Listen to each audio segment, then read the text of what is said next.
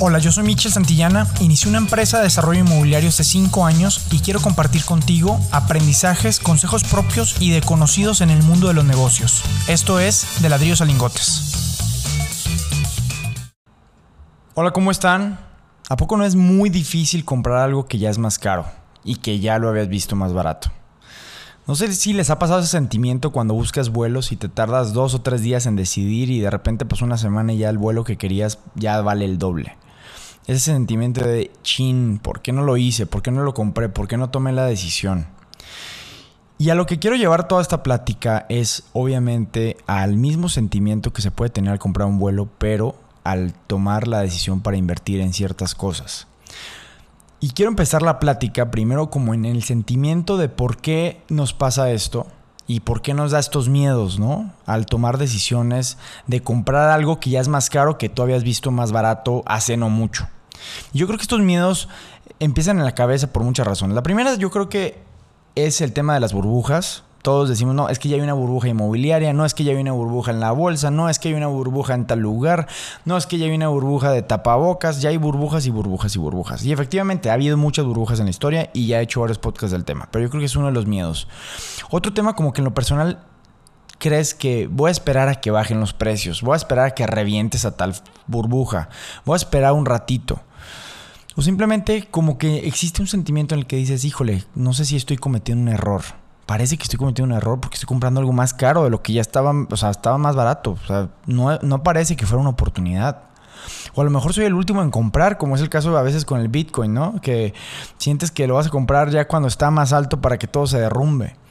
Pero también creo que te puede llegar como este sentimiento de no sentirte al 100% listo, de que no lo has analizado la situación o la oportunidad lo suficiente como para decir, híjole, me aviento. Y es que al final del día, todas estas razones por las cuales a nosotros nos puede dar miedo puede suceder en diferentes tipos de inversión. Y ahorita voy a tocar a detalle uno en uno. Bienes raíces, la bolsa, otros tipos de cosas. Pero es bien curioso porque hay, cuestiones que a veces no los aprecias tanto. Y quiero empezar por el tema de bienes raíces, ¿ok? En bienes raíces hay, justamente estoy viviendo una situación en este momento en lo personal que por eso decidí hacer este podcast. Estoy viviendo una situación en la cual tengo que tomar una decisión de hacer una inversión en un activo que hace no más de dos o tres meses estaba un 20% abajo del precio que está hoy. Y tengo que tomar la decisión de si entrar o no entrar prácticamente ya estoy más con un pie adentro, casi con los dos adentro que no. Pero el tomar esta decisión eh, ha sido bien difícil para mí, bien, bien difícil para mí y sobre todo en los bienes raíces. Ahorita lo voy a comparar con la bolsa porque en la bolsa ya he entendido por qué sí y por qué no, pero en los bienes raíces pues es bien complicado. Es como si quisieras llegar a comprar una casa a la vez en 2 millones y tocas a la semana siguiente y no, pues ya está en 2 millones 400. Y así pasa, así pasa por ejemplo en las preventas, no sé si les ha pasado o, les ha tocado que van y piden informes de una torre, de un lugar, pero dices, bueno, luego me espero y el vendedor me está diciendo, si no compras ahorita, mañana van a subir los precios. Y como que te la, te la crees, pero no te la crees y te quieres esperar a ver si es cierto, a ver si no es cierto y pues seis meses después ya se vendió todo y ya no pudiste comprar. Y eso pasa, o sea, eso pasa y definitivamente pasa en todos lados. Entonces, en los bienes raíces creo que es bien es bien curioso ese sentimiento de, híjole, ¿por qué no lo hice? ¿Por qué no me aventé? ¿Por qué? Y, ahorita actualmente en Estados Unidos, nosotros no lo estamos viviendo aquí en México o en América Latina, pero en Estados Unidos está pasando un efecto impresionante que si tú pones tu casa a la venta, por decir en 3 millones de pesos, la gente te empieza a ofrecer 3 millones y medio, 4 millones, 4 millones y medio, como si fuera una subasta. Y todo por internet. Hay una plataforma que se llama Zillow, la cual esta plataforma puedes hacer este tipo de ventas así de esa manera y parece que fuera, parece que fuera una broma, pues parece que fuera Bitcoin en casas. Entonces...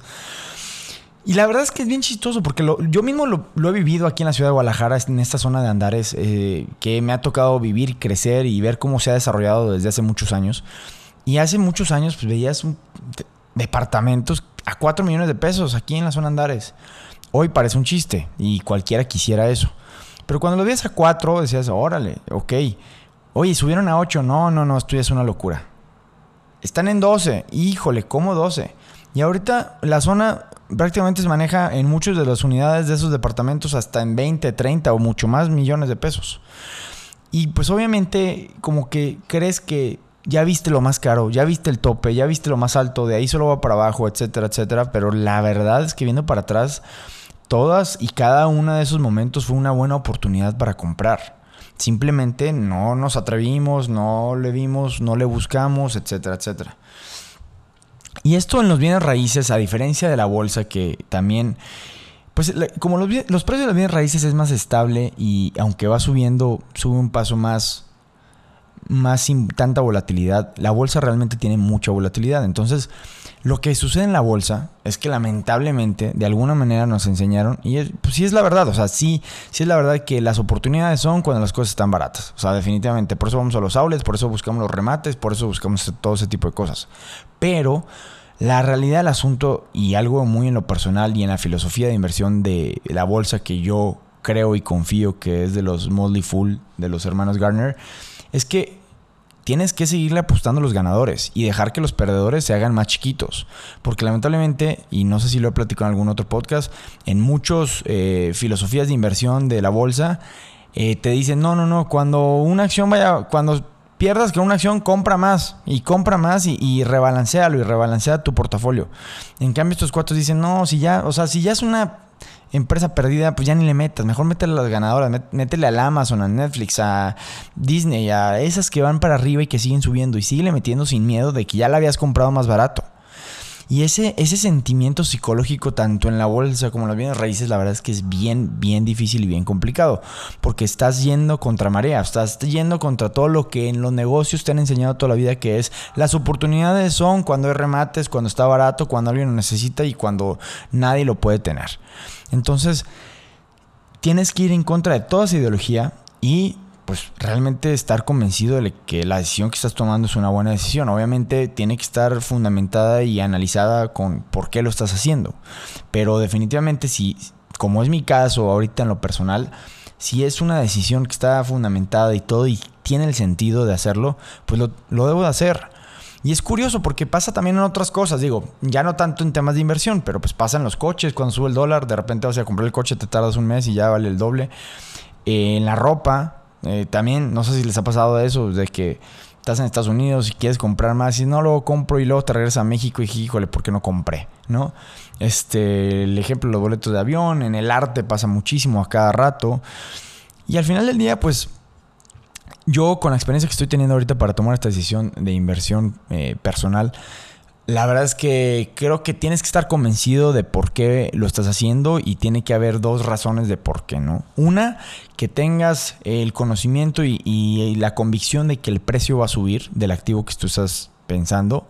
Y dos, y la más importante para mí ahorita en esta toma de decisión, es saber que va a tener flujos de entrada de ingresos de efectivo que van a ser bastante buenos para que puedan soportar el precio del activo del que yo quiero invertir.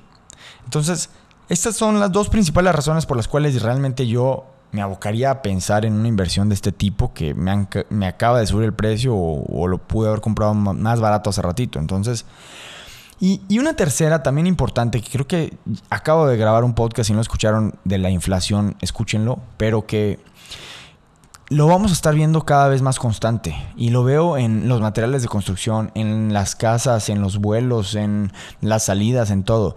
Lo comenté ahí, es, la inflación es un mal eh, invisible que nos está eh, llenando como el COVID literal. La inflación y el COVID son lo mismo, no lo podemos ver, no lo podemos sentir, pero ahí está y nos está afectando poco a poco a unos más que otros. Y es bien lamentable porque pues si no estás aprovechando la oportunidad, pues eh, la, oportunidad se va a aprovechar de ti. Entonces, eh, lo vamos a estar viendo más. Definitivamente este tema se va a estar viendo más seguido en los materiales, en todas las cuestiones y sobre todo en las inversiones. Y bueno, el Bitcoin es otro ejemplo. Eh, yo me tocó verlo de mil dólares, diez mil dólares, cincuenta mil dólares y cada vez que ha estado en uno de esos precios yo he sentido, híjole, esto es una locura y va a ir para abajo y esto solo va a ir para reventar. A lo mejor en unos años vuelvo a escuchar este podcast y hoy que está a 50 mil o a 47 que se ve un bajón grande, eh, pues va a ser una ganga en los próximos 10 años, ¿no? Y me voy a lamentar de no meter más. Pero bueno, el, el propósito de todo esto es también aparte como, como entender por qué a veces eh, nos guiamos por dos por dos o tres indicadores que creemos que son los, los indicadores maestros para nuestras inversiones. nuevamente hablando de bienes raíces y de la bolsa. De bienes raíces, el indicador número uno, el rey de los indicadores, y porque lo veo y lo vivo y lo siento, se llama ¿cuál es el precio por metro cuadrado? Hice, hice un video el otro día acerca de eso y realmente es una medida que lamentablemente no te da la suficientemente carnita para poder tomar una decisión, porque hay muchas cosas que no tomas en cuenta cuando estás comparando precios por metro cuadrado, como cuántos metros hay de amenidades, cuántos metros tienes de estacionamiento, si tienes un cajón, dos cajones, y todo este tipo de cosas que hay alrededor de. Y luego no solo eso, sino en dónde está ubicado. O sea, no importa, puedes tener un precio por metro cuadrado muy alto, pero si vas a poder rentar tu propiedad, ya sea un local, un departamento, o lo que sea, o a través de Airbnb, si puedes tener un ingreso muy alto, pues va a valer la pena realmente va a valer la pena.